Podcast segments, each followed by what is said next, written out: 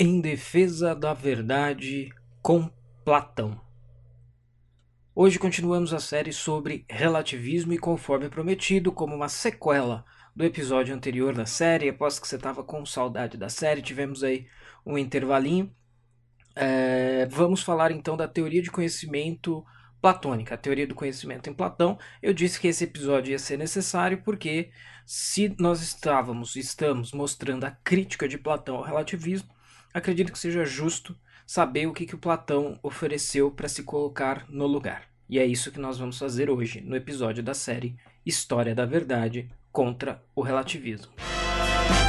Oliver Talk. Bem-vindo ao seu podcast de hoje. Enjoy! Eu sou o Andreas Barreto e seja bem-vindo a mais um Oliver Talk. Então, o objetivo de hoje é dar continuidade da série e expor aqui brevemente um assunto lindo, um assunto que assim é a minha paixão filosófica, esse assunto, embora não exatamente em Platão, né? A teoria do Platão é, é muito muito importante, muito relevante, é, muito interessante de diversos pontos de vista, inclusive e principalmente, é claro, do ponto de vista filosófico, mas essa questão é a minha questão filosófica, como eu já disse, então hoje a gente vai tratar um pouquinho da teoria do conhecimento em Platão. É, e antes, né, os clássicos avisos, né, não se esqueçam de nos patrocinar, seja via apoia-se, apoia.se barra olivertalk, ou em olivertalk.com barra oliverclube, sendo que se você for no olivertalk.com barra oliverclube, você vai contribuir por meio da Hotmart, num valor fixo de R$ 29,00 e vai ter acesso ao nosso curso formativo de Educação Liberal Teatro das Ideias, onde Luciano e eu estamos lendo, analisando e compartilhando com os nossos alunos análises das principais obras clássicas do Ocidente a partir de uma listagem de um cânone estabelecido pelo Mortimer Adler. Tá? Quem, te, quem nos patrocinar via Apoia-se ou via Hotmart vai continuar tendo acesso aos conteúdos exclusivos. A revista Cronos, que é o guia bibliográfico e cultural do Oliver Talk, podcasts exclusivos, e-books e muito mais. Uh, quem nos patrocina via Apoia-se não vai ter acesso ao Teatro das Ideias. Quem nos patrocina, contrata esse nosso novo serviço na Hotmart com o Oliver Club, tem acesso a tudo que eu disse anteriormente e ao Teatro das Ideias. Não se esqueça também de assinar o podcast Oliver Talk no Spotify, no iTunes, no SoundCloud e no Deezer, ou no seu aplicativo de podcast favorito da Google Play ou da Apple Store. Caso esteja ouvindo pelo YouTube, não se esqueça de se inscrever no canal e ativar o sininho para as notificações. E não se esqueçam também de prestigiar, visitar e comprar o trabalho do Mr. Romanini, nosso parceiro aqui com as artes do podcast Oliver Talk os links para os trabalhos do Romanini estão na descrição. Então, gente, olha só. É, eu disse para vocês também, né, é, talvez, né, quem, quem já tem alguma familiaridade com o assunto relativismo, talvez esteja um, ansioso, né, sedento pelo episódio, ou episódios, não sei, onde eu vou traçar uma refutação do relativismo. É, eu sei que quando a gente está entrando nesse universo de que a gente poderia chamar de mundo intelectual, a gente está muito interessado, muito sedento por refutações, né? Aquela coisa dos, dos clickbaits do YouTube, né? Fulano de tal destrói Beltrano, refuta magistralmente. Eu sei, e, e, realmente isso é tentador, isso é interessante, e a gente vai chegar nesse momento, é, no momento da refutação, que talvez seja um momento bem interessante ou mais interessante aí para uh, para muitos de nós aí, mas eu também disse que um dos objetivos era contextualizar né, e mostrar que, por mais que hoje a gente lide com relativistas morais, a gente lide com pós-modernos, o problema do relativismo, né, ou seja, o problema de sujeitos, de pessoas que sustentam que não há uma verdade objetiva e vem todas as consequências disso no, no bojo, é, não é novo. Tá? Então, eu já disse isso, estou repetindo, provavelmente irei repetir em outras oportunidades. Já mostrei como isso não é novo quando Sócrates enfrenta Sócrates e Platão enfrentam esse problema com sofistas que eram relativistas ou podemos assim considerar com certa segurança. E como eu traba estava trabalhando na revisão de um livro sobre os estoicos, eu me deparei com uma citação bastante interessante que nos ajuda a entender essa contextualização, essa ideia de que o relativismo não é um problema novo. Tá? Podem haver peculiaridades específicas modernas, mas o relativismo, no geral, não é um problema novo. Então, eu estava revisando um livro de filosofia estoica e eu me deparei com um trecho, né, um aforismo de um filósofo estoico chamado Epicteto.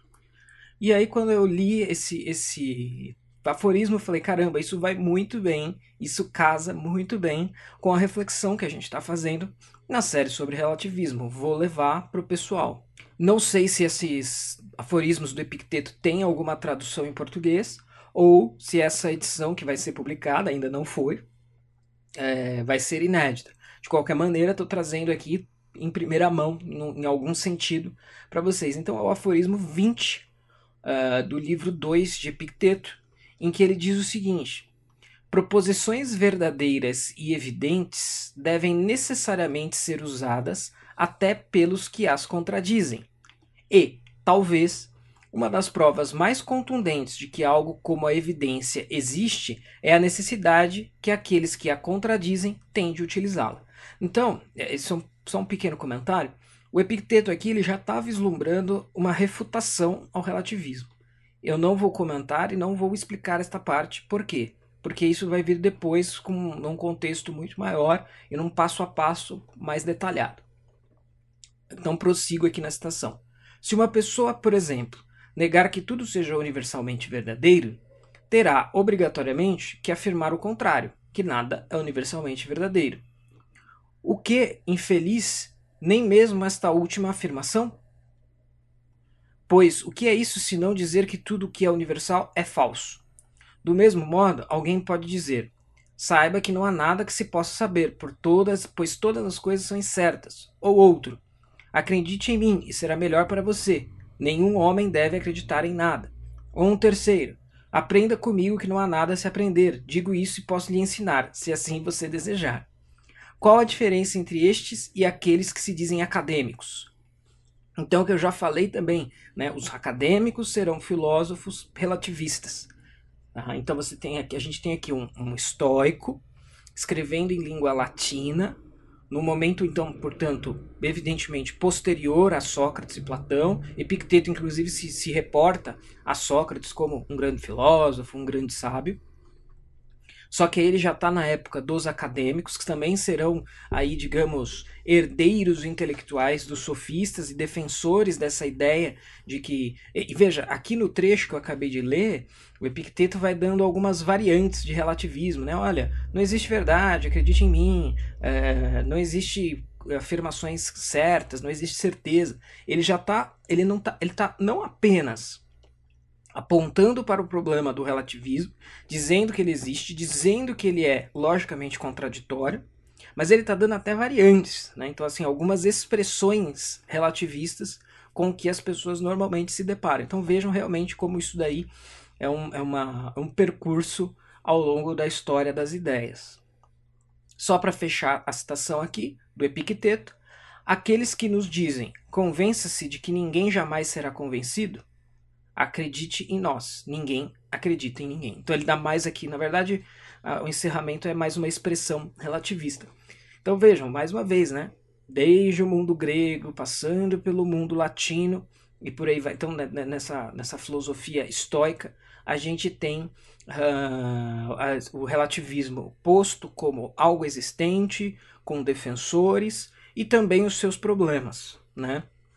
Essa parte do histórico não é apenas para contextualizar, mas vai ser para lá na frente a gente mostrar como que uma ideia já refutada, né? então olha só, já refutada, a, a, eu não vou entrar nesse detalhe pela razão que eu falei, mas uma, uma ideia cuja, cuja, cujo grau de contradição já está exposto, é, como que isso sobreviveu até hoje? Então como é que isso não apenas sobreviveu, mas se exacerbou até, num certo sentido? E a gente vai desvendar isso mais lá na frente, tá? Só que uma curiosidade sobre os acadêmicos que o Epicteto se refere. Então, os acadêmicos são uma escola de filosofia cética. Produziram argumentos abstrusos para provar a impossibilidade do conhecimento verdadeiro de se alcançar a verdade. Rememoram, de certa maneira, os sofistas, nos meios que se serviam para provar suas posições. Então, aquela coisa do sofista de, olha, me pague que eu te provo alguma coisa, também é repetido pelos acadêmicos. Foram objeto de enfrentamento por parte de Santo Agostinho na obra Contra os Acadêmicos.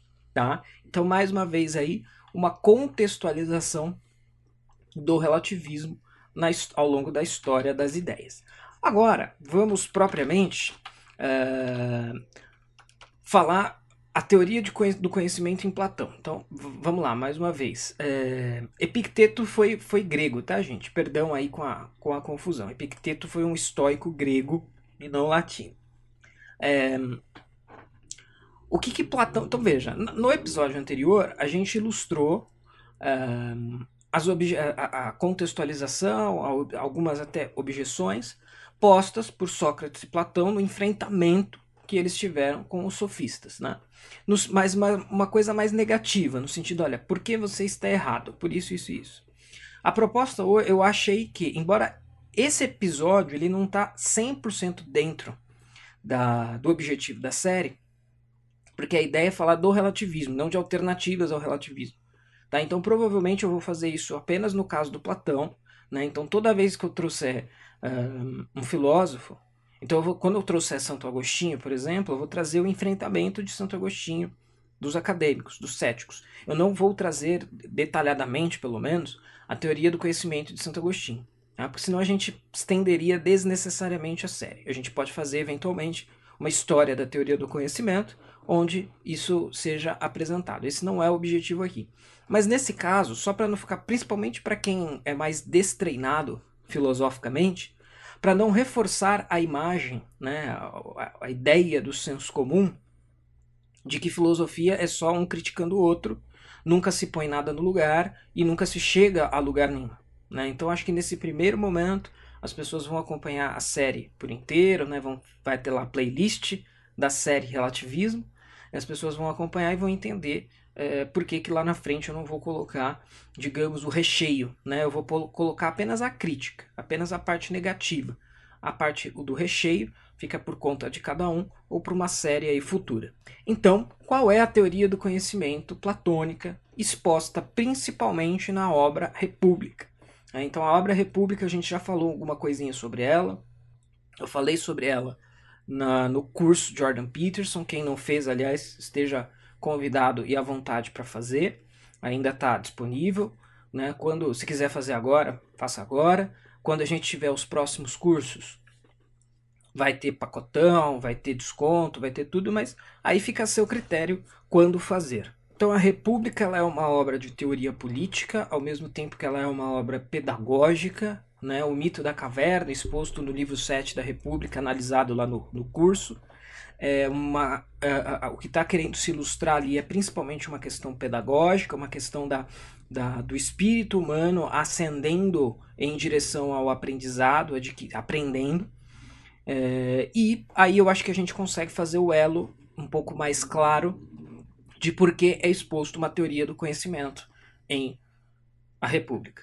Né? Então, se Platão está falando, em última instância, de aprendizado, só faz sentido aprender se houver conhecimento. E se há conhecimento, é do interesse geral, é do interesse coletivo saber como se conhece, como se adquire conhecimento, o que é conhecimento. Então, na obra República é exposta uma certa teoria do conhecimento que eu vou explanar aqui para vocês. Então, o que, que acontece? É, o Platão expõe, digamos que quatro etapas, né? quatro modos do conhecimento, ou seja, quatro maneiras que você conhece. Essas maneiras eu vou colocá-las, e o próprio Platão o faz, de maneira hierárquica, sendo que vai ir de baixo para cima, do, do modo de conhecimento mais inferior, digamos, né? mais baixo, uh, ao mais alto. Quando eu dou aula disso, eu gosto de pegar uma metáfora de uma escada. Então vamos supor, você está, você está de frente a uma escada. No último degrau dessa escada está o conhecimento, conhecimento objetivo e verdadeiro. Para você chegar até em cima, você precisa subir esta escada, você precisa galgar os degraus, né? Percorrer os degraus. Se for uma escada muito grande, você não consegue pular, você tem que ir degrau por degrau, você precisa ir passo a passo. Né? Então, a gente pode encarar um pouquinho esses modos do, de conhecimento em Platão é, como uma escada. E aí a gente pode até entender também que o primeiro degrau ele não é o mais importante, mas ele é necessário. Você precisa passar pelo primeiro degrau, você precisa ter o primeiro degrau. É importante que você saiba que você está no primeiro degrau e não no segundo, no terceiro, ou no penúltimo, ou no último, ou finalmente chegou ao conhecimento. Você precisa saber de tudo isso para saber em que estágio da coisa você está. Então, eu vou dizer quais são esses modos de conhecimento, vou dizer quais são os objetos conhecidos em cada um desses modos, e depois, então, eu vou falar os nomes, vou falar uma palavra grega, vou explicá-la na medida do possível, uh, e e depois eu vou ir mais a fundo, tá? Eu vou ir mais a fundo em cada uma delas, explanando o conceito. Então, Platão vai dizer que o primeiro estágio, o primeiro degrau do conhecimento é a eicasia, que é onde se conhece imagens, sombras, reflexos. Então, é a primeira forma de conhecimento disponível. Ela seria a forma de conhecimento, por exemplo, que os habitantes presos da caverna. Eu não vou poder contar o mito da caverna aqui, tá, gente? Então, quem fez o curso já sabe. Quem não fez, dá uma pesquisa. Quem não sabe o que é o mito da caverna, dá uma pesquisadinha. E quem já sabe, porque lembra de eu mesmo ter falado ou da escola, beleza. Mas no mito da caverna de Platão, a ecasia é esse conhecimento de imagens e sombras, quando os prisioneiros da caverna acreditam que o mundo real são as sombras que eles veem projetadas no final é, da na, no fundo da caverna, na parede da caverna. Então existe um primeiro modo de conhecimento, que é a eicasia, e os objetos conhecidos neste modo são imagens, sombras, reflexos. Tá? A gente pode pensar várias coisas aí. A gente pode pensar, por exemplo, na ideia de sombra, é, para entender como é limitada esta, este modo do conhecimento.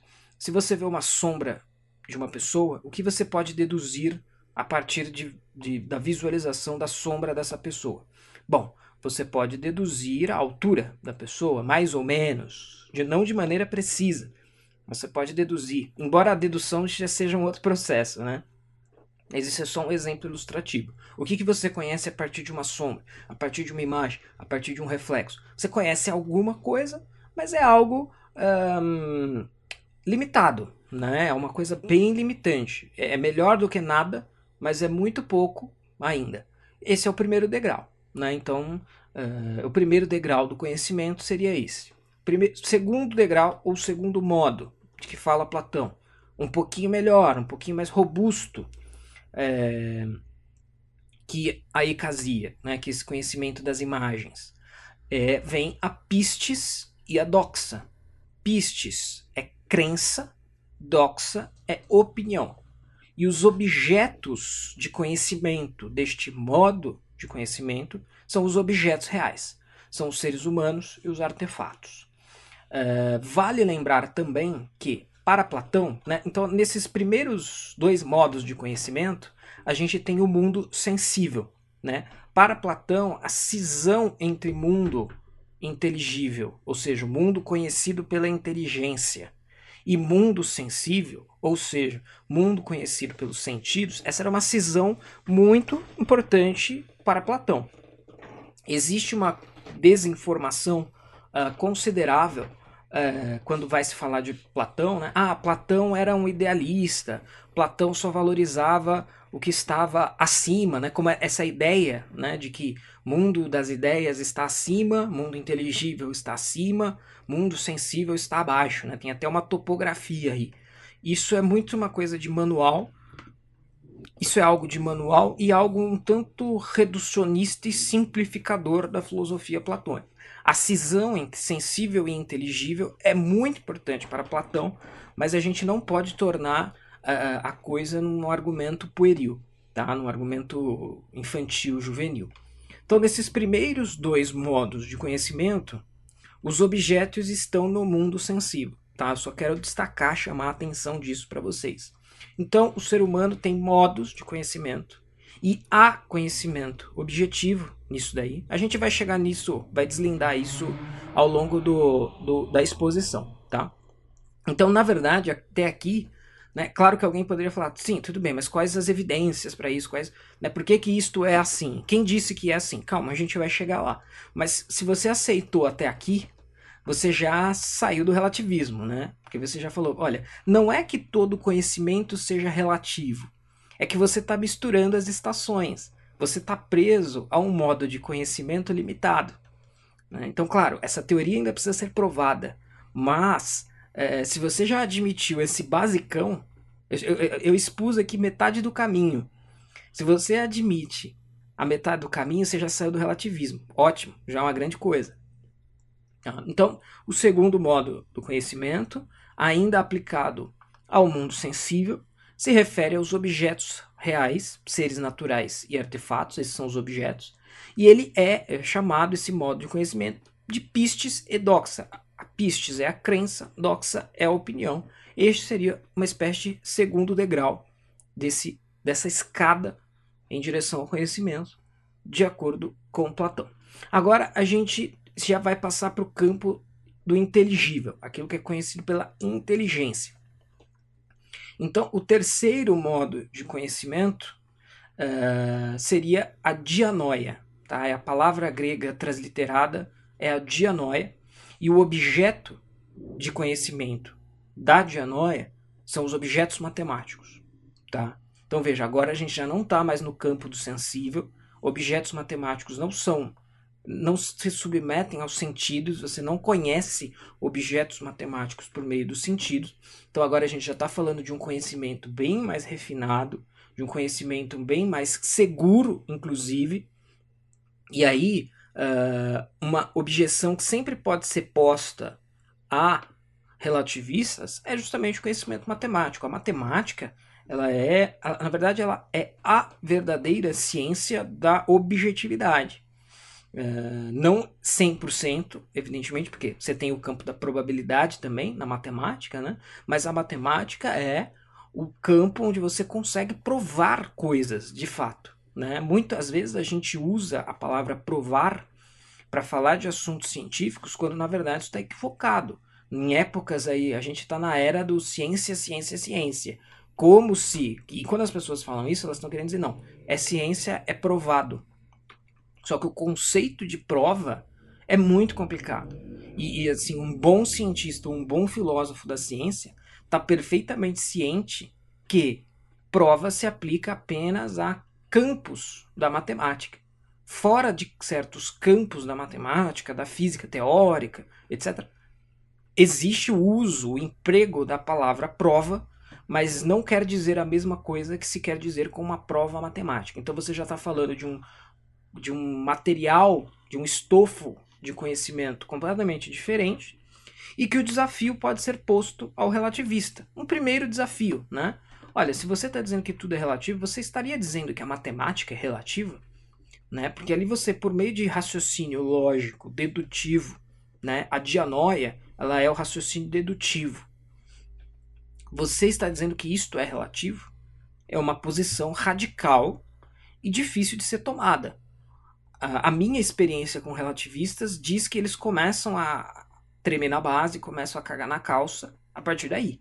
Então, a partir daí, os caras, não, não, veja bem, mas eu estou falando de relativismo como um método das ciências humanas apenas. Eu não estou dizendo que literalmente tudo é relativo. Né? Mas aí vai depender do tipo de relativista com que você está lidando. Então vamos lá, e já estamos aí no terceiro degrau. Primeiro, eicasia. Segundo, pistis doxa. Terceiro, dianóia. Quarto e último degrau, onde você chega a conhecimento propriamente dito, conhecimento objetivo, verdadeiro, o Platão chama de noesis e episteme. Né? Que é aí que vai. É episteme é a palavra grega que vai ser scientia em latim e que depois vai gerar a palavra ciência, né? Ciência aí no sentido não de ciência moderna ou de ciência, ciência, ciência de mandetas e átilas, mas ciência no sentido de conhecimento verdadeiro, válido, objetivo, né? Então esse, é, aí você chegou, né? Você chegou ao pote de ouro, você chegou na noesis, na episteme, e o objeto, o que, que se conhece de fato quando você chega nesse ponto? Ideias, tá? Então as ideias, que são os universais platônicos, né? As ideias, as ideias, com A, a e I maiúsculo, né? Uh, isso é que é o verdadeiro objeto de conhecimento. Tá? Então você tem conhecimento de verdade, conhecimento né, uh, científico, digamos, das ideias. O resto ficou nas etapas anteriores. Veja, as etapas anteriores não são nem desprezíveis nem dispensáveis. Elas apenas não são tão. Um, elas não estão tão elevadas quanto a episteme. Apenas isso. Tá? Mas elas existem, elas fazem parte do processo. Né? Nessa metáforazinha da escada, só lembrando, né, gente? A metáfora da escada é made by André. Tá? Então, se eventualmente algum platonista ouvir isso e discordar ou achar que é uma analogia uh, ruim, a culpa é inteiramente de André e não de Platão, tá? Eu acho que isso é evidente, mas é bom enfatizar. Então, o quadro, o quadro de teoria do conhecimento de Platão é este, tá? Então, esse caminho você consegue obter conhecimento objetivo. Ponto. E na verdade, mesmo que você admita a hipótese deste quadro, desse passo a passo, desse itinerário, desse subir de escada, você já saiu do campo do relativismo. Né? Só para deixar claro. Agora vamos lá. Agora eu vou conceituar para vocês uh, essas quatro etapas, esses quatro modos de conhecimento. Então vamos lá. A eicasia. O que, que é a tal da eicasia, além do que eu já disse? Eicasia é uma palavra oriunda da mesma raiz de eikon, em grego, que significa imagem ou ícone indica aquelas coisas que são apreendidas numa percepção de segunda mão. Né? Eu, tinha, eu me lembrei dessa, dessa, disso também, mas não falei lá atrás. A, a, a icasia seria, por exemplo, a, a, sua imagem no espelho, ou quando você vê alguém pelo espelho. Né? Então é uma imagem de segunda mão.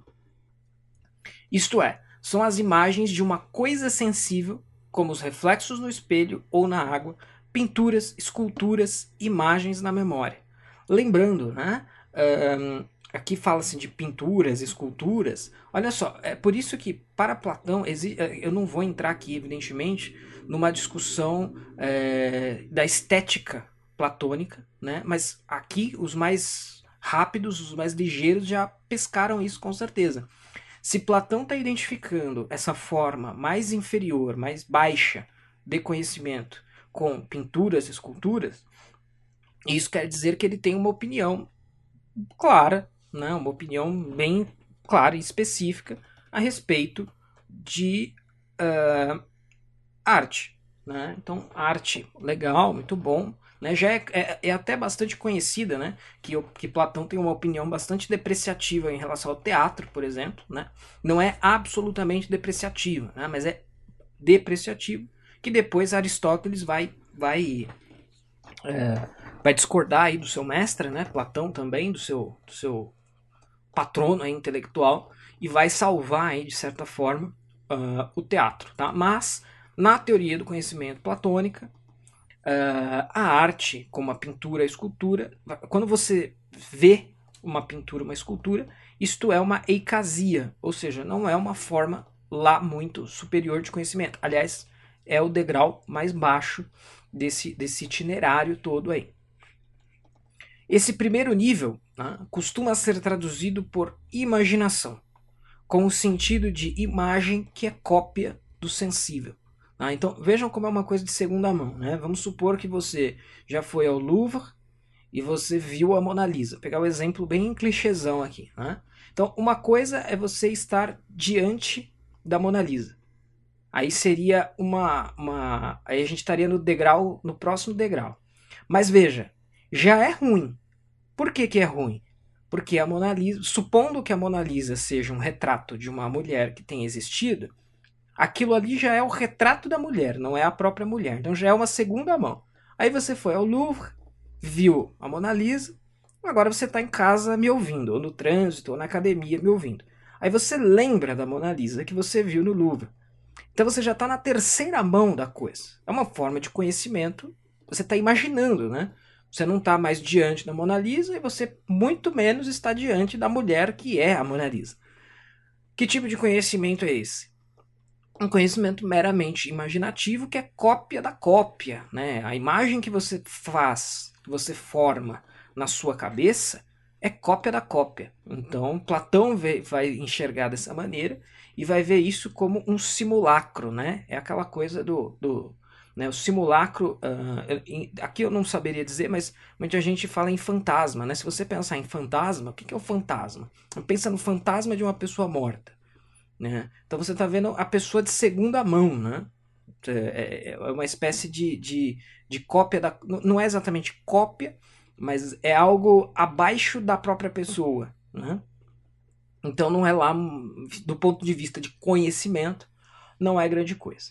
Então, mas prosseguindo aqui ainda sobre a icasia, assim, a poesia, a pintura, a escultura, a retórica pertencem a esse nível mais baixo de conhecimento, porque nos oferecem uma imagem da coisa sensível e não a percepção da própria coisa sensível, como eu disse. Né?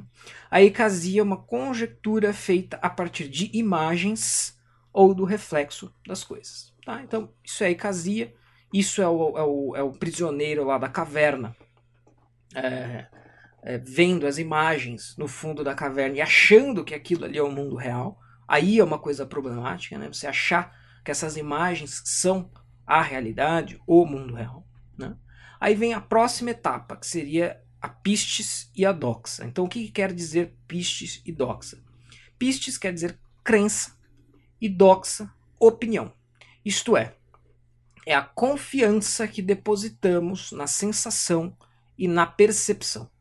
É um conhecimento necessário para o uso da vida, tendo por objeto as coisas naturais, os seres vivos, os artefatos, etc.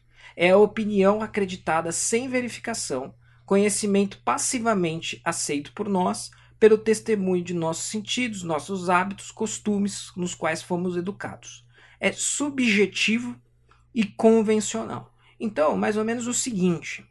É, você. É, vou dar um exemplo possível aqui entre tantos, mas pensem o seguinte: você todo dia topa com o seu vizinho. Vocês não conversam, vocês apenas se cumprimentam. Ou melhor, ele te cumprimenta e você considera aquele cumprimento como algo sincero.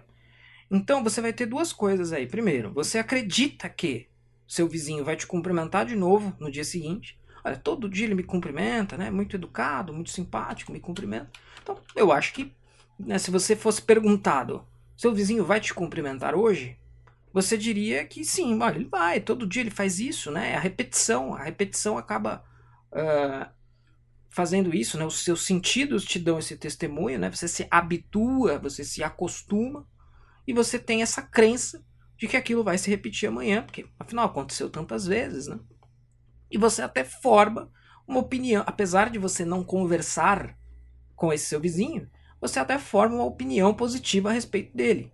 Né? Então você fala, pô, um cara simpático, deve ser uma boa pessoa, né? Se ele trata bem a, a, no nível formal, pelo menos, né? Mas trata todo mundo bem assim, sinal que ele deve ser uma boa pessoa. Então olha só, esses dois momentos, nenhum deles pode ser chamado de conhecimento propriamente dito. Primeiro, Pode ser que no dia seguinte seu vizinho passe direto por você. Vai olhar na sua cara e passar direto, não vai te cumprimentar. Você não tem nenhuma certeza disso. Isso é subjetivo. É uma percepção sua, individual. E pode ser que ele não seja uma boa pessoa. Você formou essa opinião com base ali na regularidade dos seus hábitos, etc., do seu costume, mas de repente é um psicopata. Então, é um conhecimento possível, razoável, funcional mas não é objetivo, não é científico, tá? Então, quando se fala de pistes, de doxa, de crença e de opinião, a gente está falando de um tipo de conhecimento, mas é um tipo de conhecimento ainda limitado, né? complicado. Aí, então agora, mas aí esses dois primeiros estão no campo do sensível. O campo do sensível realmente é, é assim, para Platão, é subjetivo.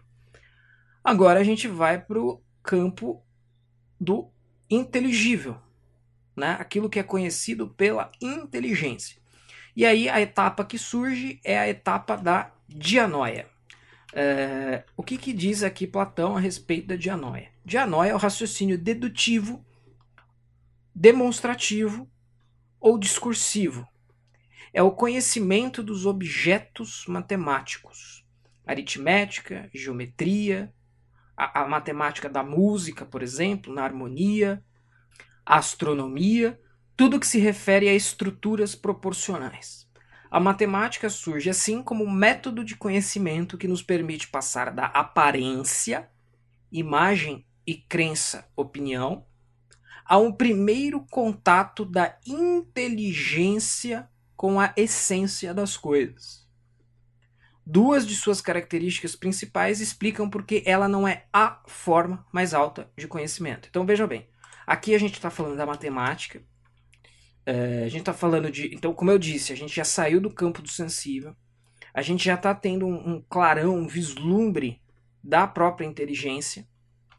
É, mas por que, que então alguém poderia falar, bom, essa deve ser a última etapa?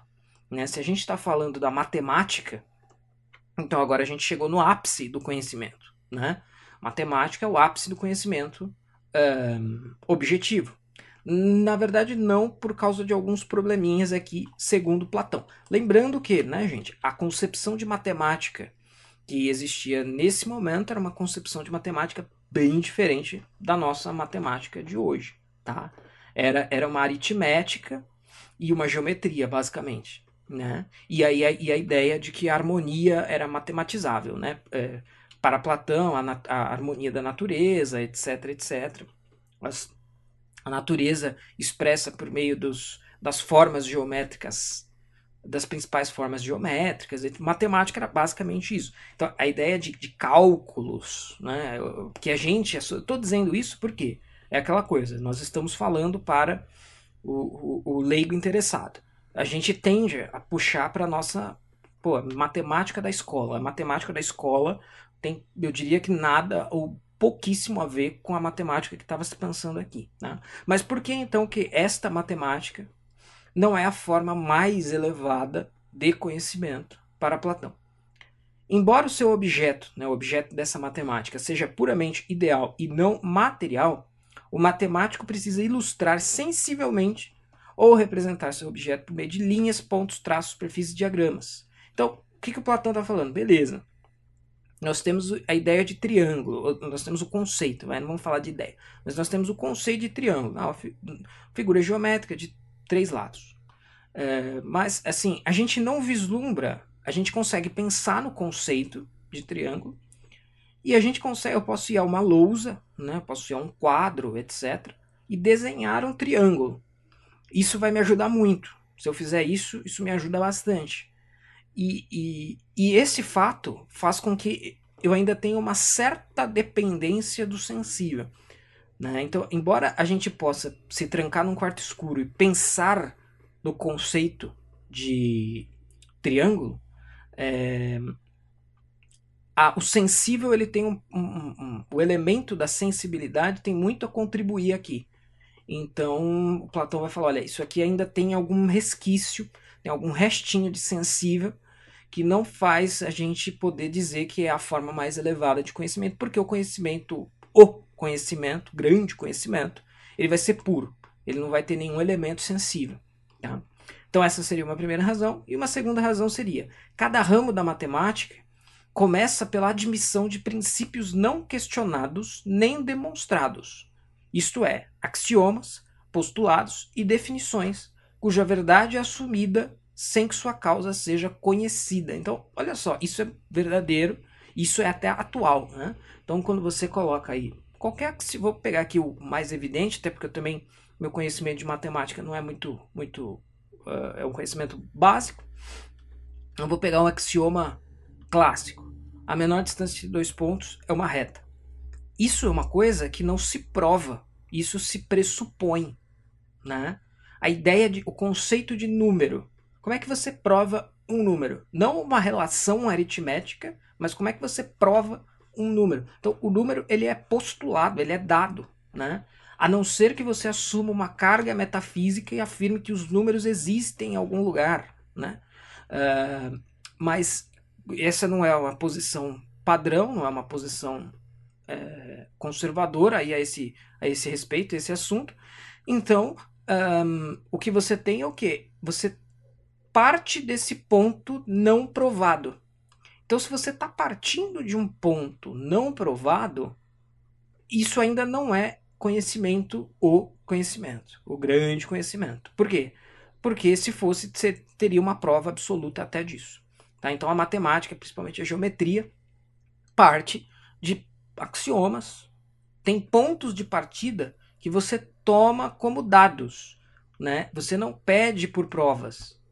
Você tem que pressupô-los. Ou você pressupõe para começar a atividade relacionada a essa área da matemática, ou então você não pressupõe e nem começa e ignora. Então, é uma forma de conhecimento muito interessante, mas ainda limitada por isso. Tá? A dianoia, então, ela é o pensamento que opera hipoteticamente, por raciocínios que concluem de modo correto e verdadeiro a partir de premissas não demonstradas. Isto é, de hipóteses. Tá? Então, o, o, a dianoia é o raciocínio hipotético, tá? ou o conhecimento hipotético dedutivo. Platão coloca esse tipo de conhecimento nesse modo, diz que ele é muito bom, mas ainda não é a grande forma é, de conhecimento. Mas veja, até aqui também, evidentemente, já superamos o relativismo.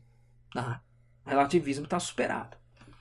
E aí vem então o conhecimento, né? a episteme. O que, que é episteme? Episteme, como eu disse, é ciência. Né? Episteme é a palavra grega que a gente traduz para o português como ciência, para o inglês como science, né? por aí vai. Uh, ciência, isto é, saber verdadeiro, é conhecimento verdadeiro. Uh, essa palavra é da mesma família do verbo epistemai, que significa saber, pensar, conhecer, no sentido de algo adquirido e possuído, ter um saber, ter um conhecimento. Mas é também noesis, ação de conceber uma coisa pelo espírito ou pelo intelecto, ato intelectual de conhecimento. Então, veja, é o elemento puro. É uma coisa que você só concebe, só pensa, só trabalha, só executa no campo do pensamento. Isso é, ou seja, está completamente purificado de elementos sensíveis. Tá? Então é do campo da noesis, palavra deriva derivada do verbo noel, compreender pelo pensamento, inteligir. Esse nível é o mais alto. É o que conhece as essências, que Platão designa com a palavra eidos, a ideia, a forma inteligível, a verdade incondicionada, o princípio. Tá? Então, o objetivo todo, veja, esse é o último degrau da escada, esse é o pote de ouro no final do arco-íris. O objetivo todo é chegar até aqui. E como que a gente chega até aqui? Olha só que interessante a gente chega até aqui com a dialética. Ah, isso daqui, do ponto de vista mesmo da ciência moderna, é um negócio muito avant la lettre, né? muito avançado. Porque você está falando que, por meio do, do, da exposição a teses opostas, né? dialética é isso. Um diz uma coisa, outro diz outra. Confronta, vê quem tem razão, vê quem está certo, vê quem é melhor e chega a uma conclusão mais ampla ou uma conclusão definitiva. Opa, aí está o conhecimento. Isso é muito próximo de uma, uma etapa do método científico, e isso já estava mais ou menos implícito em Platão. Então, a dialética é o movimento que permite à alma, subindo de hipótese em hipótese, chegar ao não hipotético, isto é, ao não condicionado por outra coisa, ao princípio verdadeiro, à ideia. Aqui, o pensamento trabalha exclusivamente com formas inteligíveis. Lembra, né? É, é noesis, é puro, é puro. Então, com formas inteligíveis, indo de umas a outras, sem recair no raciocínio hipotético, nem na opinião, nem no simulacro. Então, é mais que uma hipótese, é mais que uma opinião e é muito mais que o simulacro. A noesis é a intuição ou visão intelectual de uma ideia ou de uma relação entre ideias. A episteme é o conhecimento adquirido por meio da intuição intelectual ou das várias noeses. Aqui, o pensamento, contemplando as formas ou ideias, oferece a razão dos próprios conhecimentos. A passagem de um grau para outro do conhecimento é feito por meio da dialética. Então, olha só. É, é, e aí é o sujeito que está saindo da caverna, para a gente colocar isso dentro do, do, da metáfora do mito da caverna. E a dialética, então, voltando no exemplo da escada, uh, vamos supor que todos nós, para subir essa escada, precisássemos de muletas, independentemente de você ter as suas pernas funcionais. A dialética seriam as muletas que você usa para chegar até lá em cima. Todo mundo pode chegar, mas todo mundo vai ter que usar essa muleta. A muleta é a dialética, é o método pelo qual você ascende né, até a episteme, você chega no final da escada. A tarefa dela, né, a dialética, é fazer com, é fazer com que, graças à descoberta das contradições encontradas num grau de conhecimento inferior, se possa passar para o seguinte. Por ser passagem, a dialética é educação da inteligência. Então lembrem que eu falei lá no comecinho? A República é um livro que está tratando também de educação. Né? A, a dialética é a educação da inteligência, é uma pedagogia, que em grego era paideia, né? do espírito que prepara para contemplar o ser ou a verdade. Então, o que acontece é o seguinte: uh, por que, que existe o relativismo dentro dessa teoria? Dentro dessa teoria, por que existe o relativismo? Porque as pessoas acreditam, por conveniência ou por convicção, que a gente para no campo da pistes e da doxa. Então, voltando lá no meu exemplo do vizinho, talvez você tem um vizinho que te cumprimenta todo dia. Você acredita que ele vai te cumprimentar nos dias seguintes e você forma uma opinião positiva a respeito dele. Pode ser que uma outra pessoa, que também é vizinho dessa, desse terceiro, tenha uma opinião negativa sobre ela e não acredite que ela vai cumprimentá-la no, no próximo dia. Se você para nesse nível, se você para no nível da pistes e da doxa, você acha que tudo é pistes e doxa. É como se pistes e doxa fossem o último degrau da escada e não um degrau intermediário. E é aí que você pode ter um relativista por convicção. O, o sujeito só consegue enxergar até aí. E se for um relativista por conveniência, que convém a ele ser relativista, porque ele quer tirar algum proveito do fato das pessoas terem opiniões diversas, tá? Então vejam como sempre eu procuro mostrar é, como as coisas vão, vão se encaixando, né? como as coisas têm um sentido interno. E a série, né, todo episódio, como eu disse, mais do que na série do Peterson, esta série é uma série que vai implicar que vocês ouçam todos os episódios. Então, se você está aqui não ouviu os episódios anteriores, não tem problema, termina de ouvir. Mas vai nos anteriores e depois, eventualmente, até ouça este novamente. E aí vamos lá, uma pequena análise aqui. Eu tenho mais duas coisas importantes para dizer ainda nesse episódio de hoje. Uma análise do Heidegger. Tá? Então, Heidegger, gente, que também é um filósofo polêmico, né? acho que muita gente sabe, ele foi reitor da Universidade de Berlim durante o nazismo, né? foi um colaboracionista do regime nazista e, de certa forma, também um nazista convicto. Mas é, existe na obra de Heidegger boas análises, eu não sei se boas, mas análises interessantes, tá? análises razoáveis, análises possíveis é, dos filósofos gregos antigos. Tá? Então, se você tem ou eventualmente comprar a coleção Os Pensadores, é, no, no, no volume de Platão não, mas se você comprar o volume dos pré-socráticos, Uh, você vai encontrar lá análises de Heidegger sobre alguns fragmentos dos pré-socráticos e de certa maneira aquelas análises são, se elas não são canônicas, ou seja, extremamente importantes, elas são análises é, pertinentes que as pessoas costumam considerar. E aí tem uma análise aqui que eu quero trazer para vocês, que é justamente a interpretação do Heidegger do mito da caverna à luz dessa nossa discussão aqui de agora. Então, Martin Heidegger, né, que nasceu em 1989 e morreu em 1976, no texto A Doutrina de Platão sobre a Verdade, a doutrina de Platão sobre a verdade, interpreta o mito da caverna como a exposição platônica do conceito de verdade. E veja, eu acho que essa a interpretação do Heidegger como do mito da caverna como uma interpretação possível para se entender o que Platão compreendia por verdade, me parece algo interessante. Tá? Então, o que, que dizia o Heidegger? Vou trocar em miúdos aqui o Heidegger. Uma outra característica do Heidegger que muita gente deve conhecer é que o Heidegger tinha textos dificílimos, né? de serem lidos, assim, textos quase crípticos, né? Mas vou trocar em miúdos aqui o que ele diz sobre o mito da caverna de Platão como uma, é, uma, uma exposição do conceito platônico de verdade.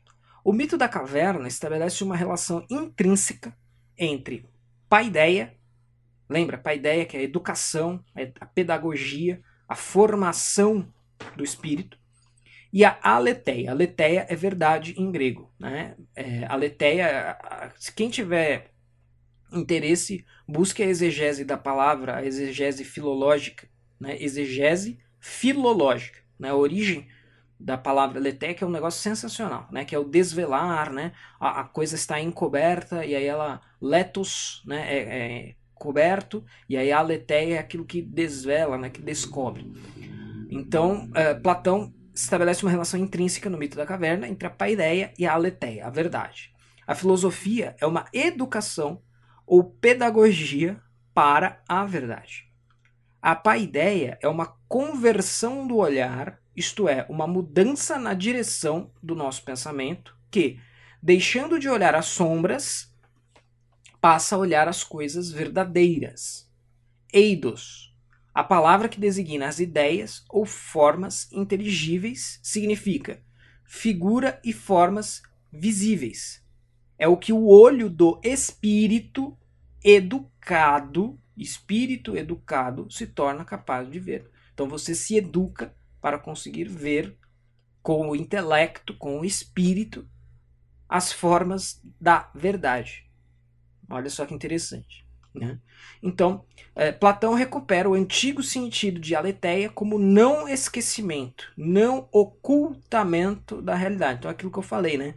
A leteia, a letos, letos é o que está encoberto, esquecido, oculto, e a, então o a é prefixo de negação, né?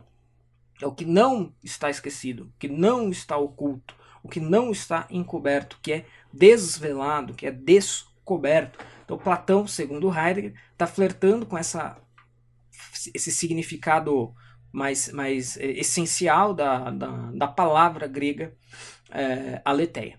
A palavra aletheia é, na origem, uma palavra negativa.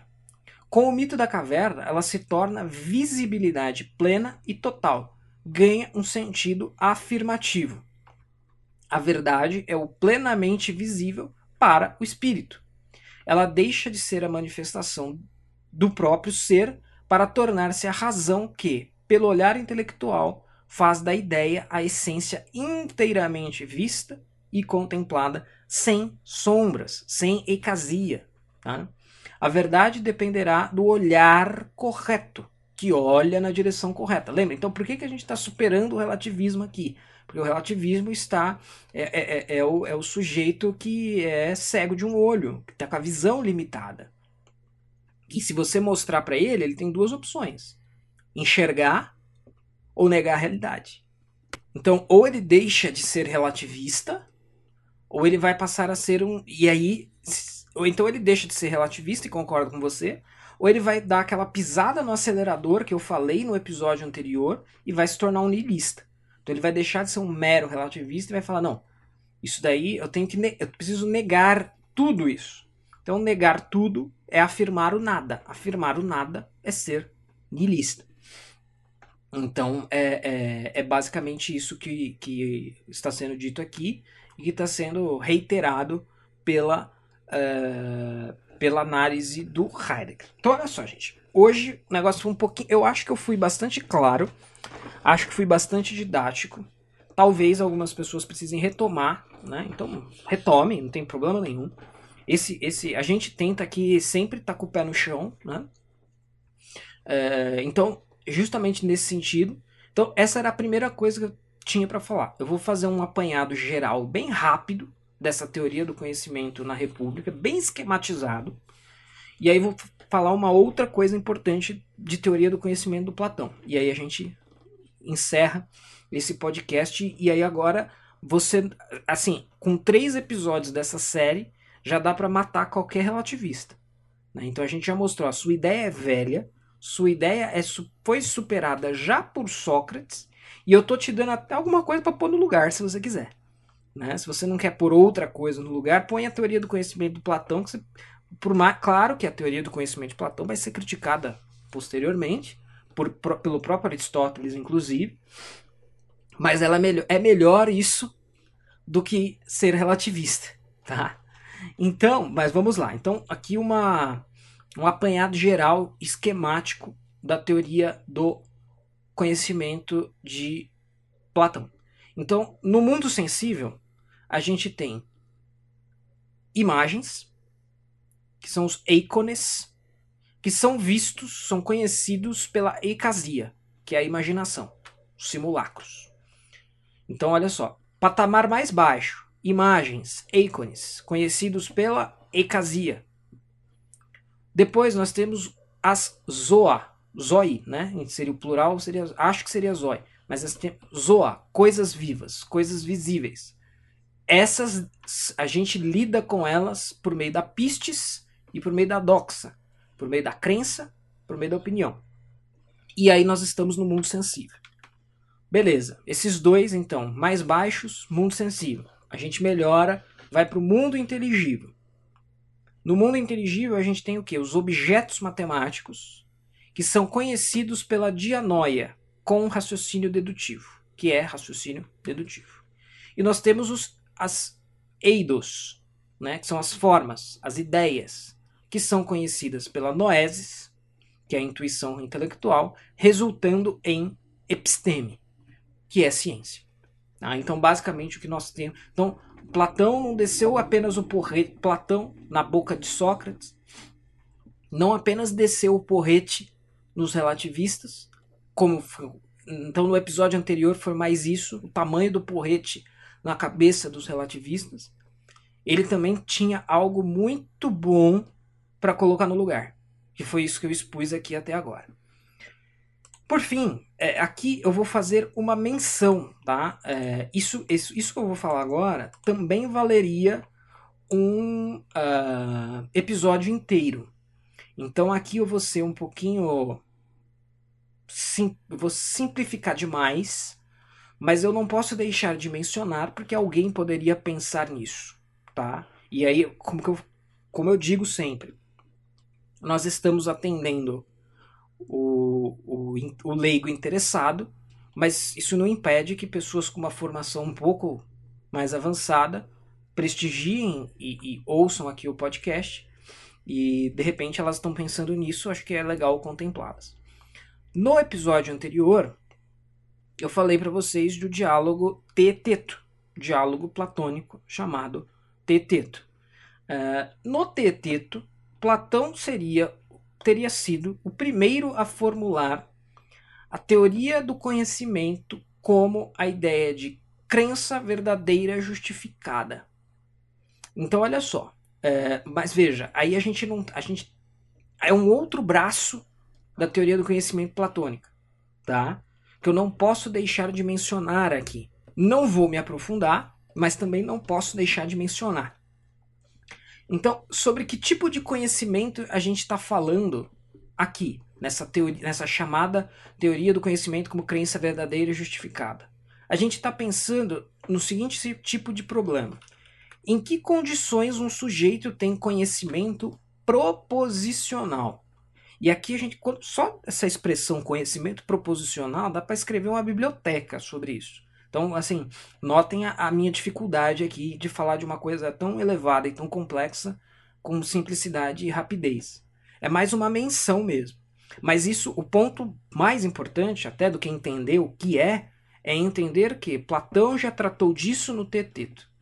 E é, isso também serve como uma alternativa ao relativismo. Tá? Então, pensem nesse problema. Em que condições um sujeito tem conhecimento proposicional? O que é conhecimento proposicional? É conhecimento que se expressa na forma proposicional. Qual é a forma proposicional? S é P. Sujeito é predicado. Tá? Sujeito é tal coisa. Então, em que condições sujeito sabe que P, proposição? Uh, um sujeito sabe que P, né, que proposição, caso as seguintes três condições se verifiquem.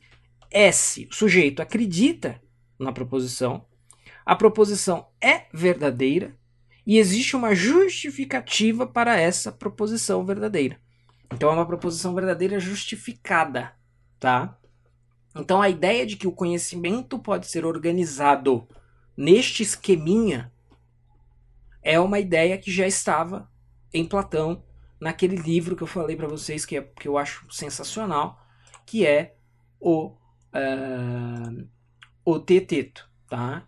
Então, e olha só como também isso dialoga com é, o que a gente acabou de expor. Então, o que a gente tem? Primeiro passo, a gente tem uma condição de crença. Lembram o que eu falei? Crença é doxa. O sujeito acredita na proposição. S acredita que P. André acredita que o céu é azul. Tá? André acredita que o céu é azul. Essa é a, é a, é a afirmação proposicional. É, André acredita que o céu é azul. Então a gente está aqui no campo do que? Da doxa.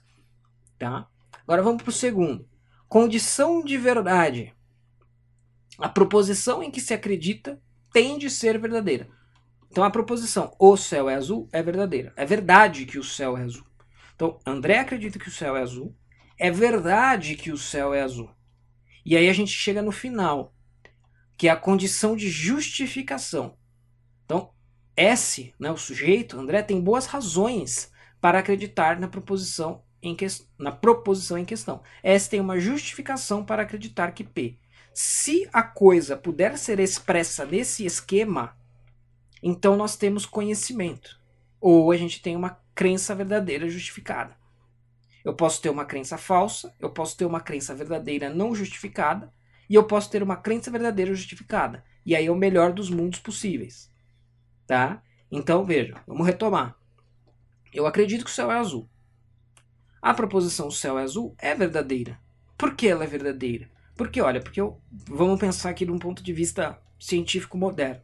Porque eu sei que o raio de luz branca do Sol vem, viaja 8 minutos do Sol até a Terra, refrata na atmosfera da Terra, que é composta de água, né, de, de partículas de água, e quando o raio de luz branca refrata, ele projeta as outras sete cores, só que dessas sete cores, seis são absorvidas uh, e apenas a, a, a, azul, pelo, seu comprimento, pelo comprimento de onda, a cor azul é a que prevalece e, portanto, o céu é azul. Explicação aqui de 30 segundos, bem porca, mas é a, a resposta passa mais ou menos por aí. Então eu tenho essa justificativa, ela é boa, então, céu azul é verdadeiro e a minha crença de que o céu azul é verdadeiro está justificada. Logo eu tenho conhecimento. Então, olha só, isso aqui, gente, isso assim, não achem que isso é pouca coisa. Isso é muita coisa, tá? Isso é muita coisa é, em termos de, de, do que em filosofia a gente chama de, de teoria do conhecimento.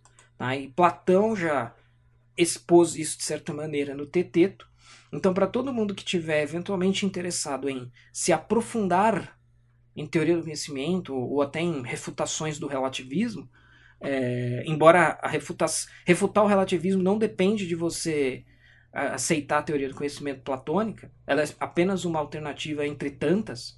É, acho que é um assunto. É, eu precisava mencionar isso para satisfazer os mais avançados e também para mostrar, né, como eu disse desde o início, que é, Platão tinha algo para, para pôr no lugar, não era apenas uma crítica negativa ao relativismo.